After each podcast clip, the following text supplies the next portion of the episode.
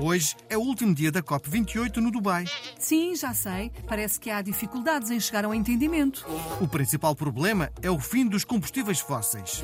Há países que não aceitam isso, a começar pelos Emirados Árabes Unidos, país anfitrião da Cimeira. Fazer uma cimeira climática num país exportador de petróleo não foi uma boa ideia. Pois acaba por condicionar A COP29 vai ser onde? no Azerbaijão, que também é exportador de petróleo. E a COP30 será na Arábia Saudita ou no Kuwait?